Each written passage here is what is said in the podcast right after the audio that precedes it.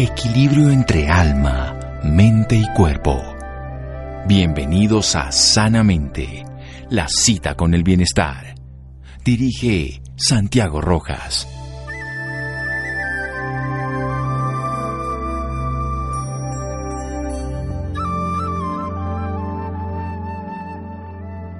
La felicidad del cuerpo se funda en la salud, la del entendimiento, en el saber. Tales de Mileto.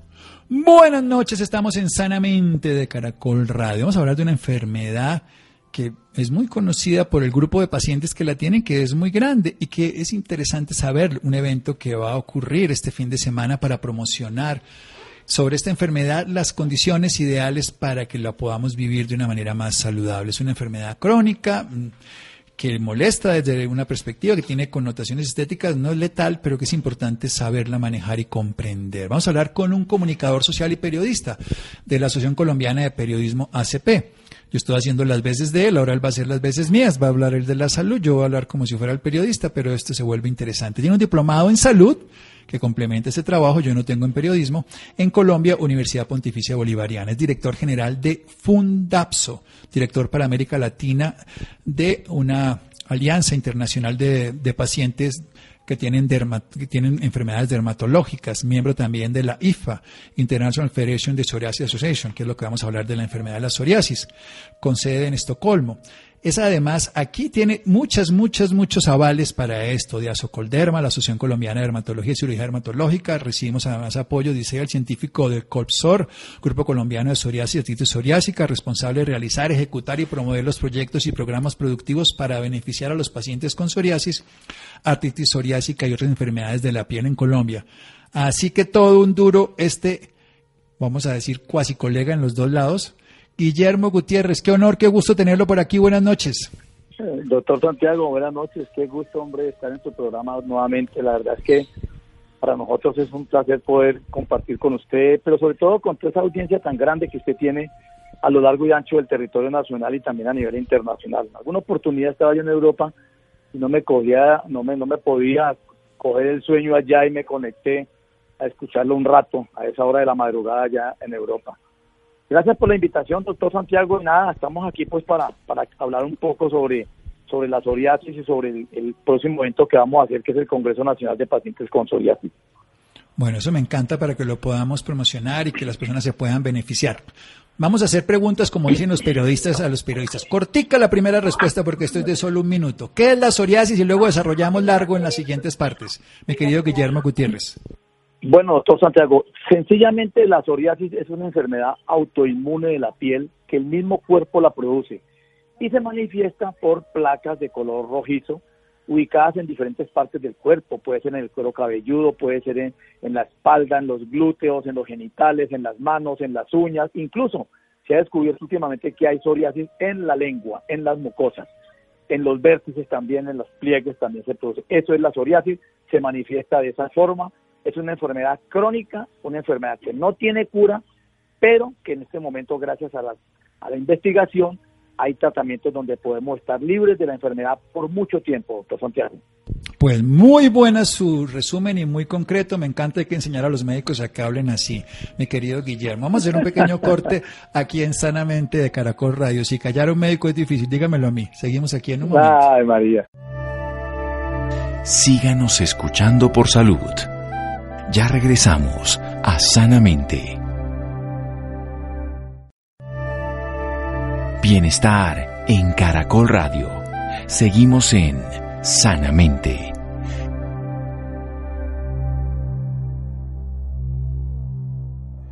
Seguimos en Sanamente de Caracol Radio, estamos hablando con un comunicador social, una persona que tiene todo el conocimiento y la capacidad de hablar de este tema, la psoriasis, a propósito de que este fin de semana hay un Congreso Internacional de Pacientes con Psoriasis, de esta enfermedad crónica de la piel de carácter autoinmune, el sistema inmunológico de nosotros empieza a generarla, produce irritación, produce enrojecimiento y produce descamación en cualquier lugar de la piel.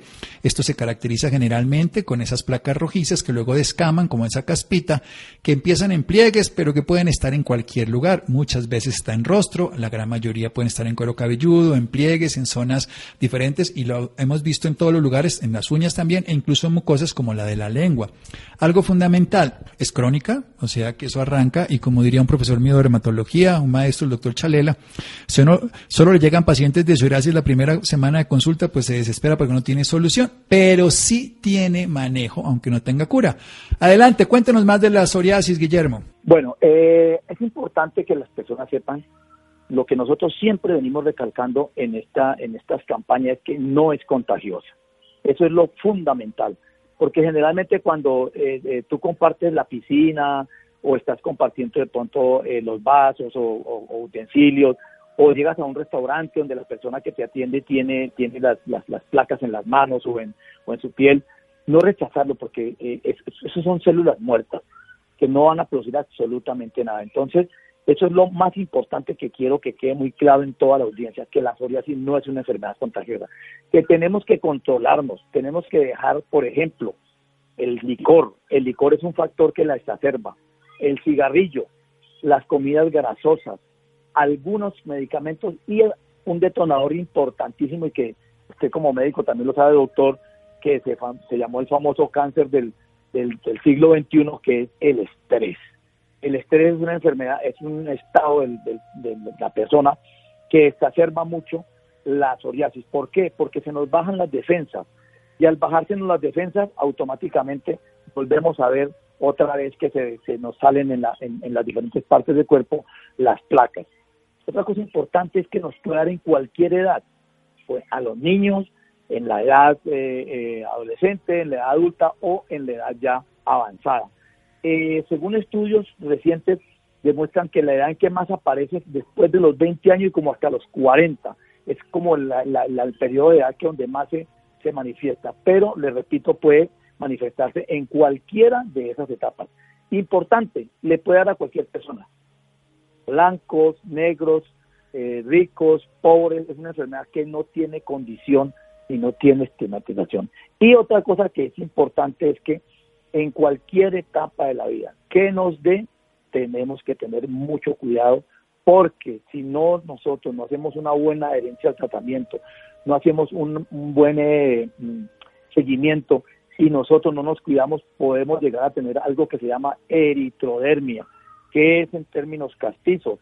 Es que perdemos casi toda la piel del cuerpo y acuérdense que la piel es el órgano más grande del ser humano y es el que nos protege. Y al tener hipodermia, entonces fácilmente podemos tener invasión de cualquier infección y esto nos puede llevar a una unidad de cuidados intensivos. Entonces, eso así básicamente en términos generales.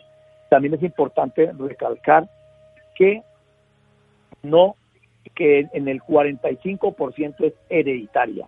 Me explico. Si el papá y la mamá tienen psoriasis, los hijos en un 45% pueden llegar a salir con psoriasis. Y, vuelvo y le repito, nos puede dar en cualquier momento de la vida. Bueno, genial. Mire que voy a enseñarle a, los médicos estos programas para que hablen de esta manera tan genial, así directa y concreta. Porque la psoriasis que es una enfermedad, mire, está en placas, ¿no? Que es lo más característico, esas placas rojitas, descamativas, de piel seca agrietada, que puede sangrar o picar. ¿Qué se quejan los pacientes? ¿De que les rasca mucho, de que les pica, de que se les irrita? ¿Cuáles son los síntomas para que las personas los puedan diferenciar? Porque ya sabemos que no es contagiosa, que son células muertas, también sabemos que el estilo de vida lo afecta, el estrés por la inmunotolerancia inadecuada, por el cigarrillo, por lo tóxico, por el tabaquismo en el sentido de lo que falta de la toxicidad y le afecta la circulación, la comida inadecuada. Pero cuéntenos un poco esos síntomas, que las personas puedan descubrirlo, porque además puedan saberlo este fin de semana en el evento que nos cuenten un rato. Bueno, eh, generalmente la psoriasis inicia como con una pequeña picadura de zancudo, algo así como rojito, uno como que le, como que le rasca, como que le molesta, así empieza. Ese es el, la principal causa. Cuando el paciente comienza a sentir eso, es importante que consulte a su dermatólogo, no que vaya a la droguería. Porque si va a la droguería, lo primero que le mandan es un corticoide. Eso, ese, ese es el, agua bendita de todos los farmacéuticos en Colombia y en, Latinoamérica. Entonces le mandan un corticoide, obviamente le va a quitar, de momento le va a quitar el enrojecimiento y de pronto la, la piquiña, pero le va a continuar. Entonces, lo que recomendamos, vaya a su dermatólogo, que el dermatólogo por intermedio de una biopsia, que es lo que generalmente se recomienda, cuando las placas están ya bien, bien, bien, eh, eh, eh, que se notan en el cuerpo, la, sola clínica, el, dermatólogo lo puede lo puede evidenciar, porque se puede confundir con la dermatitis atópica, que esa es la otra. Entonces, ir al dermatólogo para que el dermatólogo lo inicie en un tratamiento. Estas placas generalmente cuando comienzan a crecer, comienzan a, producir mucho rascor, rasca demasiado, entonces uno no se aguanta y al uno rascarse comienza a lacerarse y entonces ahí eh, comienza a ver eh, eh, la sensación uno puede sangrar.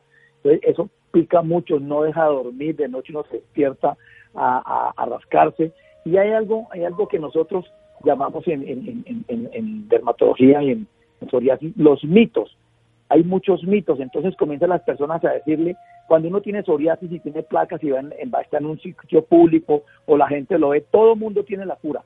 Entonces, mire que yo tuve un familiar, mire que tengo un amigo, mire que no sé qué, y usted tal cosa. Por ejemplo, en mi caso personal, a mí me dijo una persona, vea, yo tuve un amigo que tenía esa enfermedad y él se aplicaba eh, ají con, con eh, eh, pomada, esa pomada brazo, se aplicaba en, en las lesiones. Por eso es que los los eh, mexicanos no les da psoriasis, porque como ellos comen tanto ají, no les da psoriasis. Mentiras, cuando yo fui a médico, en México tenemos más pacientes con psoriasis que en Colombia.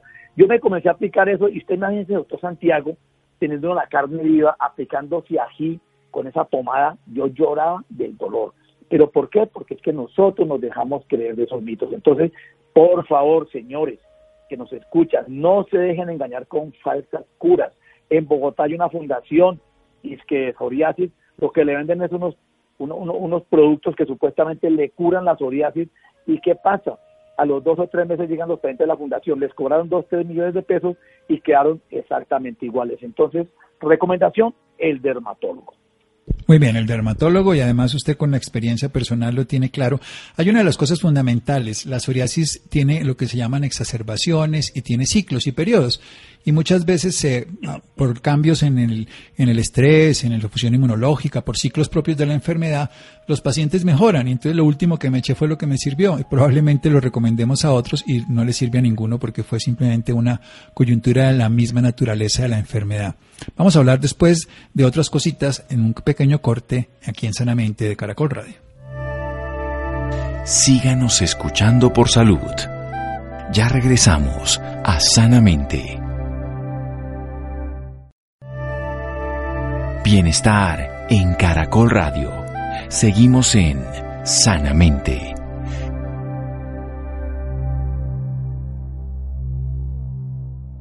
Seguimos en Sanamente de Caracol Radio con un comunicador social y periodista de la Asociación Colombiana de Periodismo, con un diplomado en salud en Colombia de la Pontificia Universidad Javeriana tiene todo el apoyo en esa asociación colombiana eh, aquí que estamos hablando. Es el director general de Fundapso usted, ¿no? Y director para América Latina de IADPO, es eso.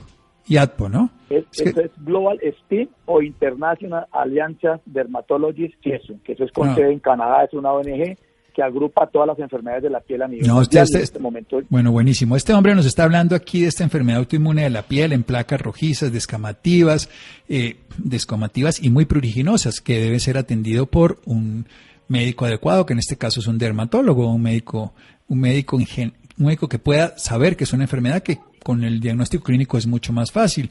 Generalmente hay 45% de antecedentes hereditarios, se puede dar en cualquier parte del cuerpo y dos cosas que quiere resaltar Guillermo, que quiero hacer énfasis, es no es contagiosa, no es contagiosa y se puede manejar y tiene tratamiento.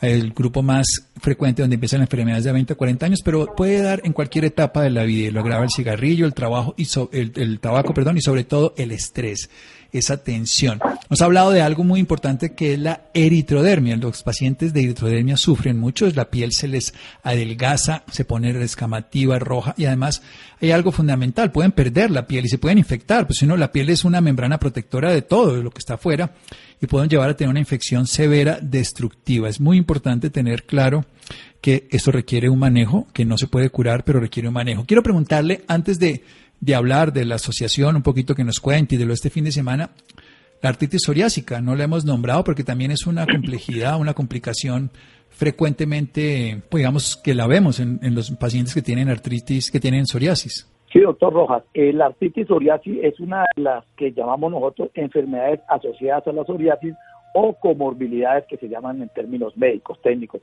¿Qué es? Eso es raíz de la, de la inflamación de las, de, la, de, la, de las células eh, que producen ese dolor en las articulaciones, que comienza a lo que se llama el famoso dedo salchicha, que se le comienza a uno como a engruesar la articulación y uno por la mañana se levanta y como que como que eh, le queda rígida los dedos para moverlos comienza a dolerle.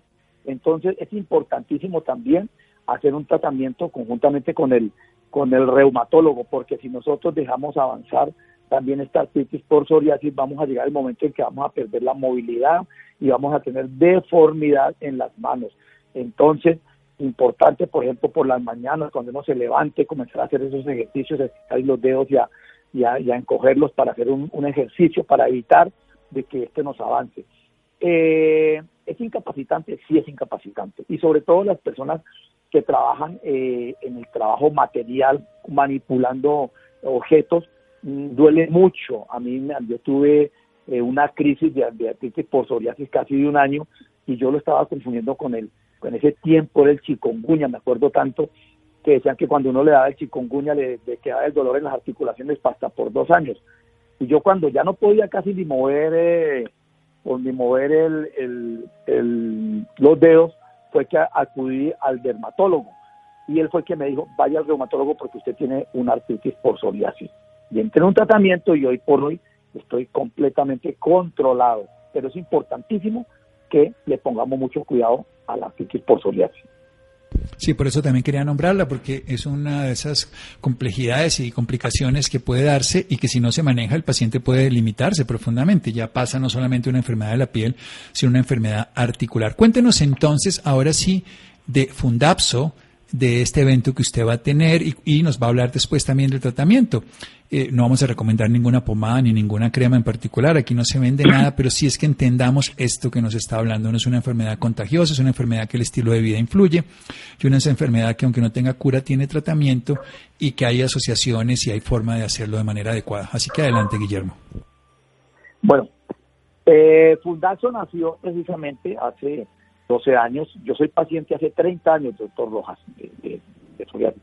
Y básicamente nació porque yo fui discriminado en una piscina, en el Deportivo Cali, y me hicieron salir de la piscina porque estaba contaminando el agua. Me dijo el administrador que los socios estaban quejando.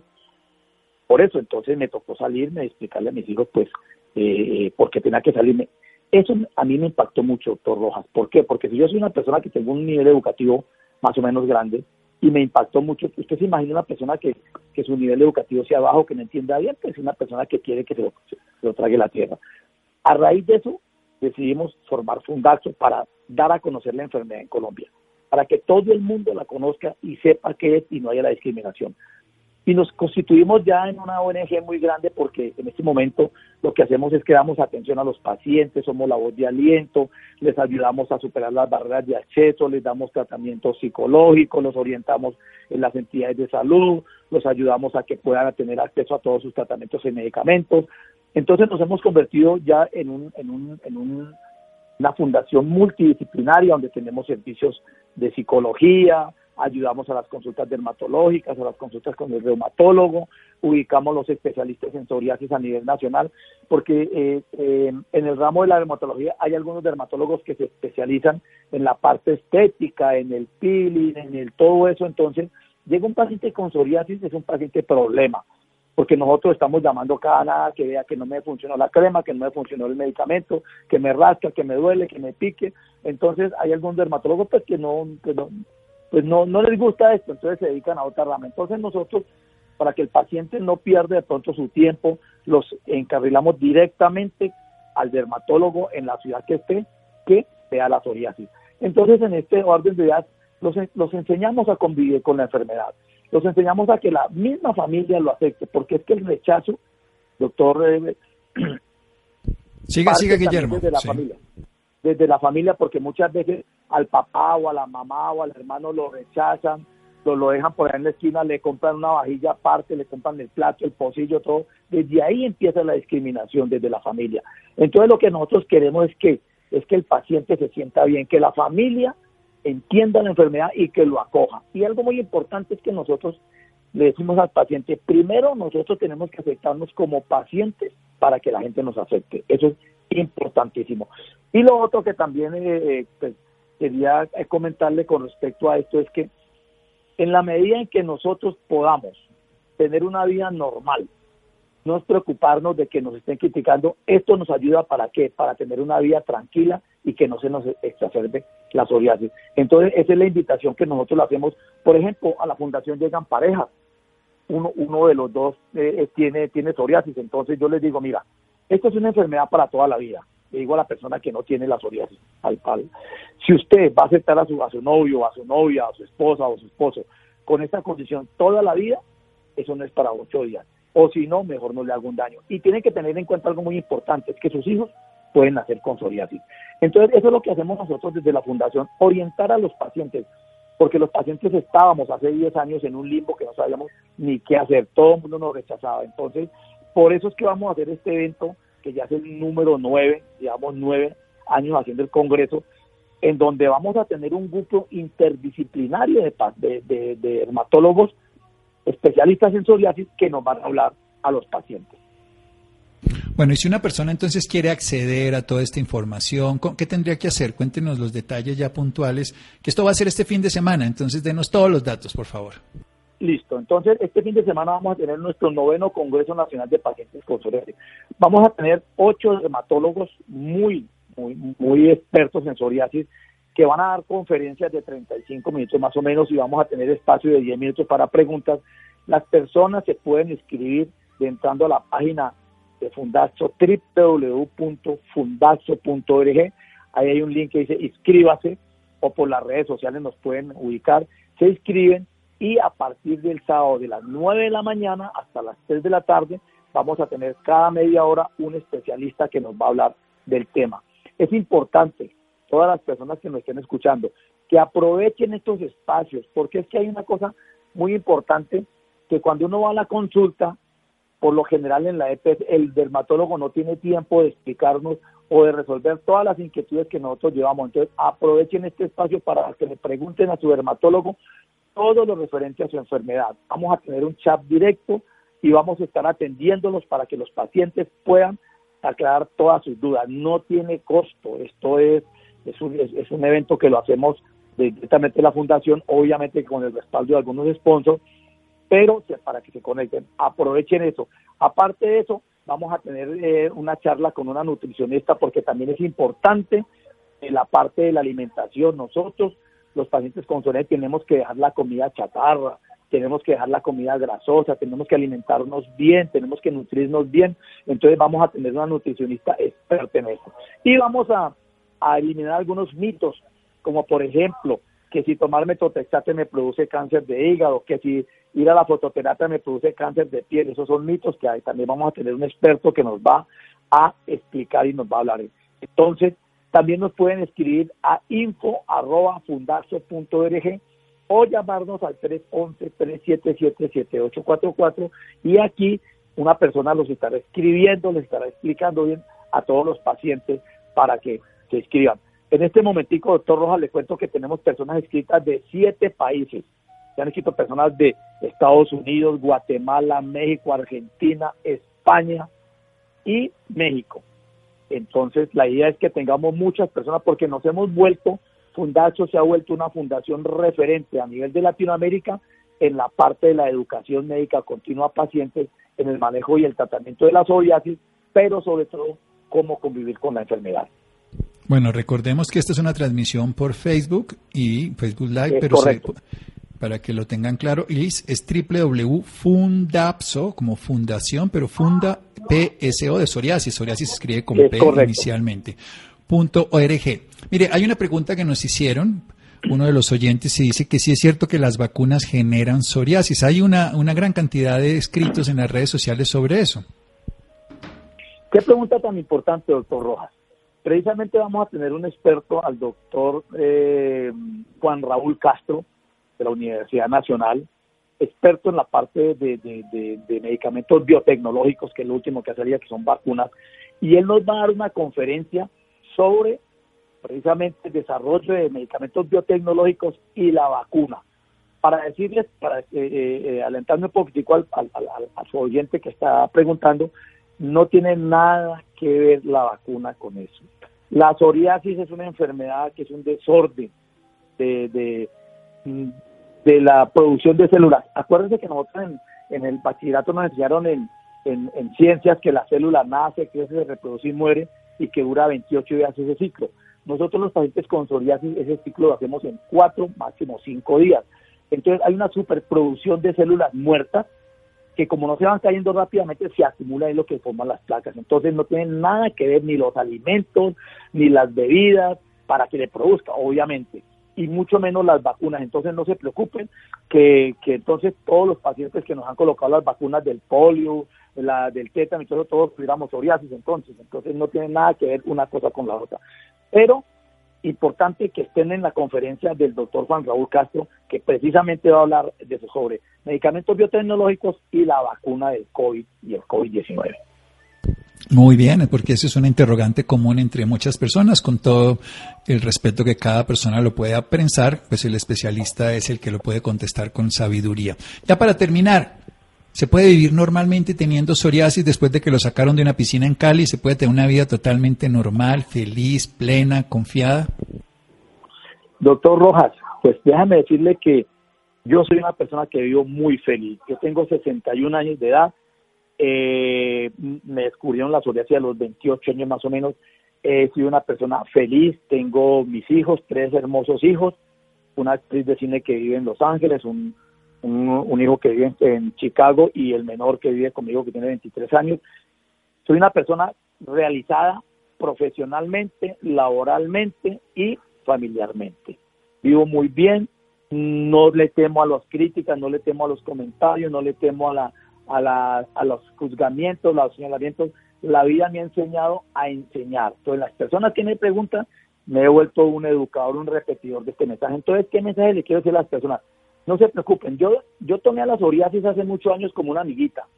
Viene, me visita, está conmigo seis meses, un año, me hago mi buen tratamiento, me cuido bien y vuelve y se va y por allá a los seis años, siete años, en este momento estoy muy bien controlado, llevo como cinco años bien controlado y vuelve y se va, pero no vivo pensando en eso, no vivo pensando absolutamente. Entonces, mi consejo es, no se preocupen, con psoriasis se puede vivir sin ningún problema. Nosotros de psoriasis no nos vamos a morir, pero sí nos podemos morir de las comorbilidades, pero sí nos podemos morir de la discriminación y sí nos podemos desaparecer de la estigmatización que nos hagan. Pero como psoriasis como tal, tranquilos, a todos les doy ese consejo. Yo soy un paciente hace 30 años y vivo muy bien, soy una persona realizada y he podido hacer todo lo que Dios me ha permitido hacer.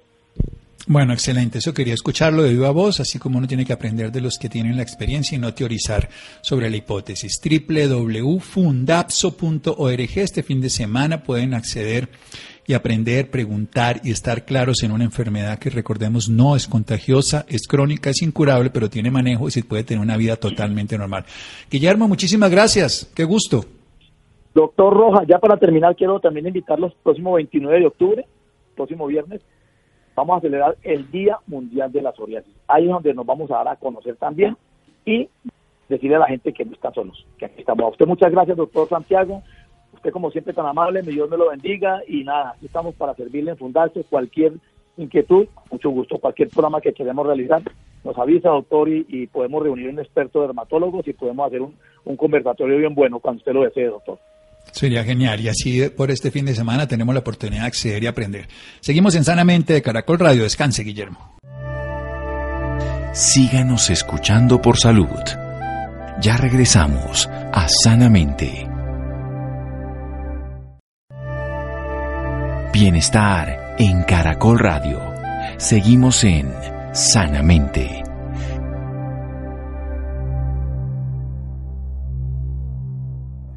Seguimos en Sanamente de Caracol Radio, www.fundapso.org, el conversatorio que es abierto, es de 9 a, de la mañana, es de 8, pueden estar a las 3 de la tarde de este sábado que van a poder acceder. Así que todos, por favor, los que estén interesados, lo pueden hacer y más interesante es que puedan compartirlo a otras personas para que se beneficie cada una de estas personas.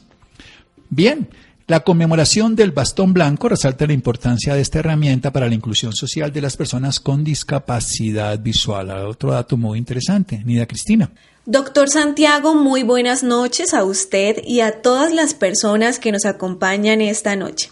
Así es, doctor Santiago, y de acuerdo con el último censo de discapacidades realizado por el DANE en 2018, en Colombia hay aproximadamente 2 millones de personas con discapacidad visual representando más del 4% del total de la población en el territorio nacional. Esta cifra es la muestra del reto que existe en el país por crear espacios y métodos de movilidad más inclusivos para facilitar el derecho a una vida independiente para esta comunidad. Durante el mes de octubre, que es el mes de la salud visual, se celebra el Día Mundial del Bastón Blanco, instituido por el Club de Leones hace más de 90 años como emblema de la posibilidad de independencia de la comunidad con discapacidad visual. Siendo este un día simbólico y representativo para la población ciega o con baja visión, el Centro de Rehabilitación para Adultos Ciegos CRAC, como institución con más de 60 años de experiencia en rehabilitación integral de personas con discapacidad visual, resalta la importancia del uso del bastón blanco y de la sensibilización por el proceso de inclusión social de las personas ciegas y con baja visión. Esta noche nos acompaña Carolina Ángel Caraballo, educadora especial e instructora de orientación y movilidad en el Centro de Rehabilitación para Adultos Ciegos. Cuenta con experiencia en la rehabilitación de personas ciegas y de baja visión y su trayectoria internacional en talleres de orientación y movilidad, braille y baja visión para rehabilitadores y maestros en países como Perú y Colombia. Muy buenas noches, Carolina. Bienvenida a Sanamente de Caracol Radio. Muy buenas noches. Muchas gracias a ustedes por esta invitación. Carolina, eh, queremos conocer un poco acerca del Centro de Rehabilitación para Adultos Ciegos. Háblenos un poco de ella, su historia, su objetivo con esta población. Claro que sí, nosotros somos una entidad eh, privada sin ánimo de lucro que está habilitada en este momento como institución prestadora de salud eh, y que tiene como misión la habilitación y rehabilitación de las personas con discapacidad visual, eh, facilitando pues su inclusión social. El CRAC tiene más de 60, bueno, va a cumplir el próximo año 60 años y de, experiencia como tal facilitando la inclusión de las personas, ya sea ciegas o de baja visión, con una rehabilitación integral. Eh, básicamente pues tenemos servicios desde salud visual, que es toda la parte de optometría, oftalmología, especializada en baja visión con exámenes especializados. Tenemos la parte de rehabilitación, tanto para las personas ciegas como para las personas de baja visión, y tenemos un programa de habilitación que está eh, destinado para las personas eh, que son eh, menores de edad.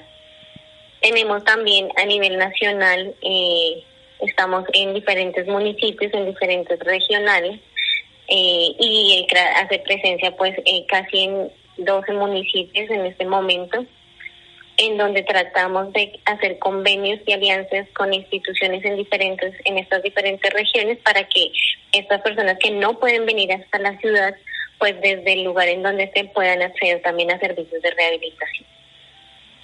Muy bien, Carolina. Teniendo en cuenta que el mes de octubre es el mes de la salud visual y se celebra el Día Mundial del Bastón Blanco, ¿cuál es la importancia del uso de este bastón precisamente de color blanco? ¿Cuál es su funcionamiento con los adultos ciegos?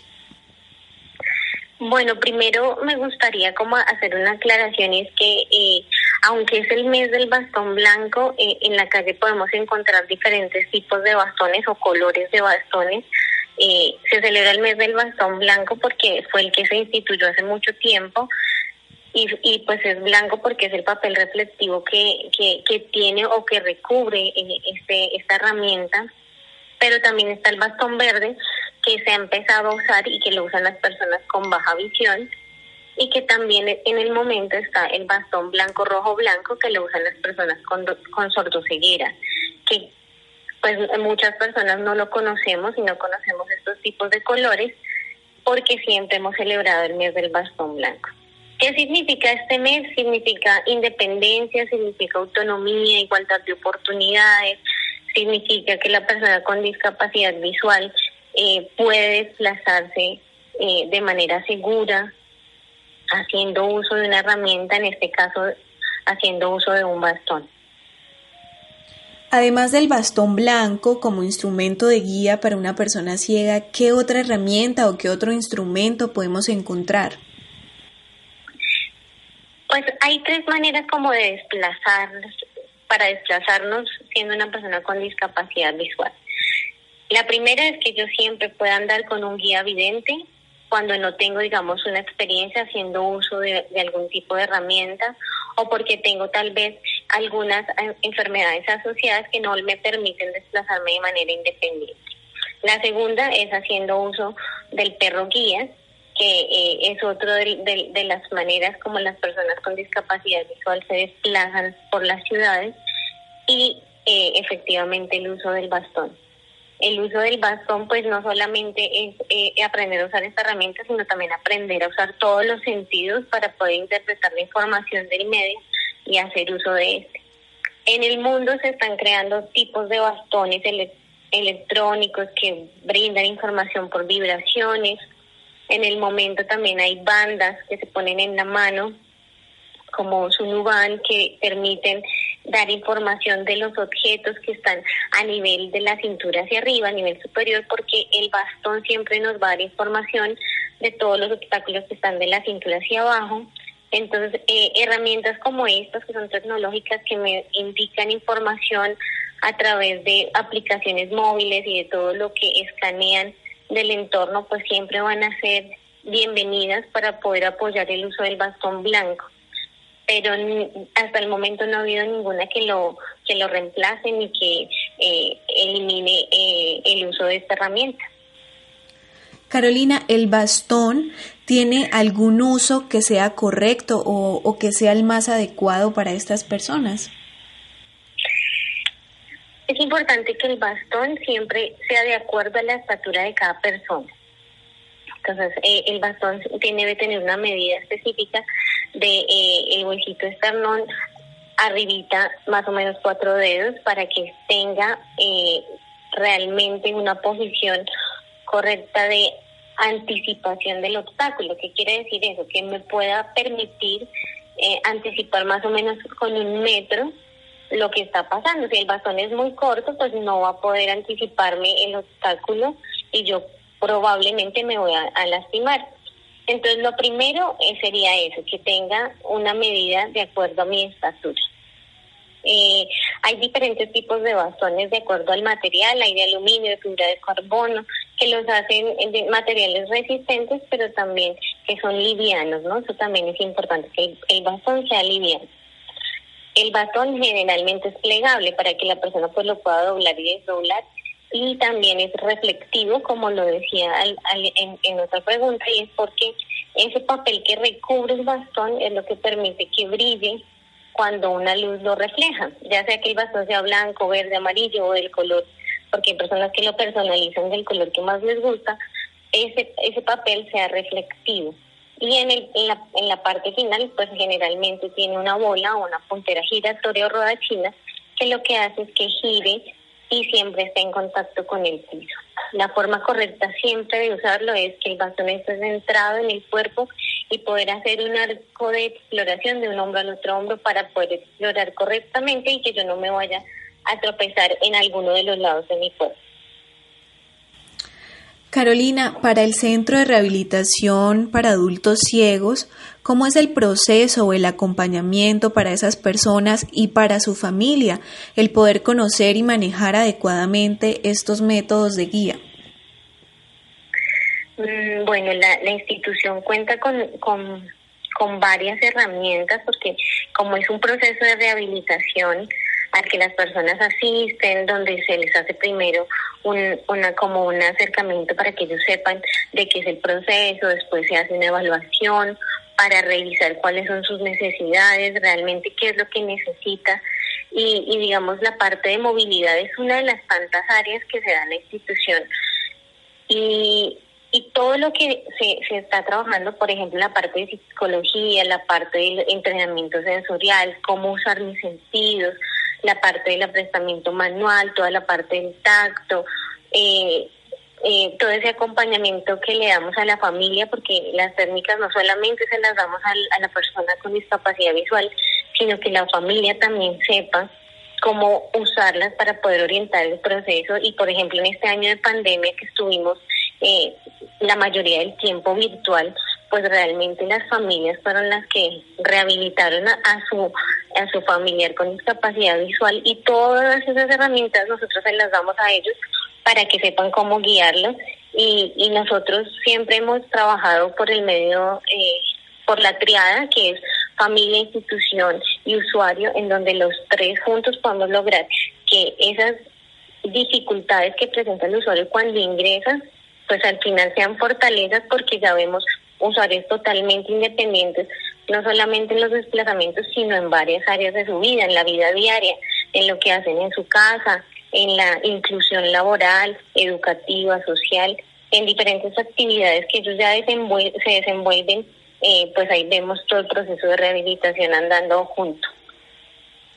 Con respecto a la sociedad, a que muchas personas no conocemos la importancia que tiene el bastón para los adultos ciegos o precisamente esa sensibilización e inclusión con las personas con discapacidad visual, ¿qué mensaje tiene para nosotros o alguna recomendación? Claro que sí, gracias por este, este, este espacio de, poder hablarle a, la, a, la, sociedad en general. Eh, creo que nosotros a veces estamos muy concentrados en nuestras situaciones particulares y, y es bueno que cuando veamos a una persona haciendo uso del bastón o una persona con una discapacidad visual, podamos entender que puede que la persona no sea totalmente ciega, sino que tenga un residuo visual que le es funcional para leer, para ver algún tipo de cosa, color, objetos, obstáculos, y que a veces somos eh, prontos para señalar, eh, indicando que esta persona eh, creemos que ve cuando realmente no. Tal vez sí alcanza a percibir algunas cosas que, que, que nosotros creíamos que no veía, porque el concepto que tenemos es que la persona que usa un bastón es totalmente ciega y no. Todas las personas tienen una discapacidad visual en donde realmente no tienen la posibilidad de ver objetos por fuera de su campo visual o en su campo visual central, entonces necesitan hacer uso de esta herramienta. Entonces, como sociedad, seamos más conscientes de que el que está usando esta herramienta la necesita y que también necesita a veces nuestros ojos necesitan nuestros ojos para leer un letrero de un bus, necesitan nuestros ojos para leer una fórmula en la EPS, necesitan nuestros ojos para que lo acompañemos en un recorrido específico, para cruzar la calle, para, eh, para tantas cosas y que nosotros no seamos indiferentes a, a ellos cuando los veamos y, y lo más importante es que podamos preguntar. Cuando los veamos, preguntemos, si requieren ayuda, porque hay personas que son demasiado independientes que realmente eh, están en la calle esperando a alguien y no necesitan acompañamiento, que no los jalemos, sino que prestemos nuestro brazo, nuestro hombro para que ellos se tomen de ahí y puedan eh, seguir con el desplazamiento. Y qué bueno que podamos celebrar esta fecha para que las personas cada vez seamos más conscientes de que el uso de una herramienta no hace que la otra persona sea menos, sino que realmente todos tenemos igualdad de oportunidades y que aunque no podamos ver, podemos aprender con el resto de nuestros sentidos en un mundo que es tan difícil de explorar. Claro que sí, Carolina, y debemos aprender mucho también de estas personas que, a pesar de tener esta discapacidad, van por el mundo y van por la calle como si nada les faltara. Carolina, muchísimas gracias por esta información.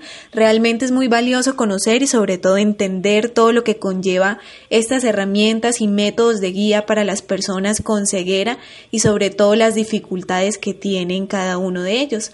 Muchísimas gracias, Carolina. No, muchas gracias a ustedes por abrir estos espacios y gracias a todas las personas que nos escuchan y que recuerden que el mes de octubre se celebra el, Día del Bastón Blanco. Claro que sí, doctor Santiago, Carolina y a todos nuestros oyentes les deseo una feliz noche.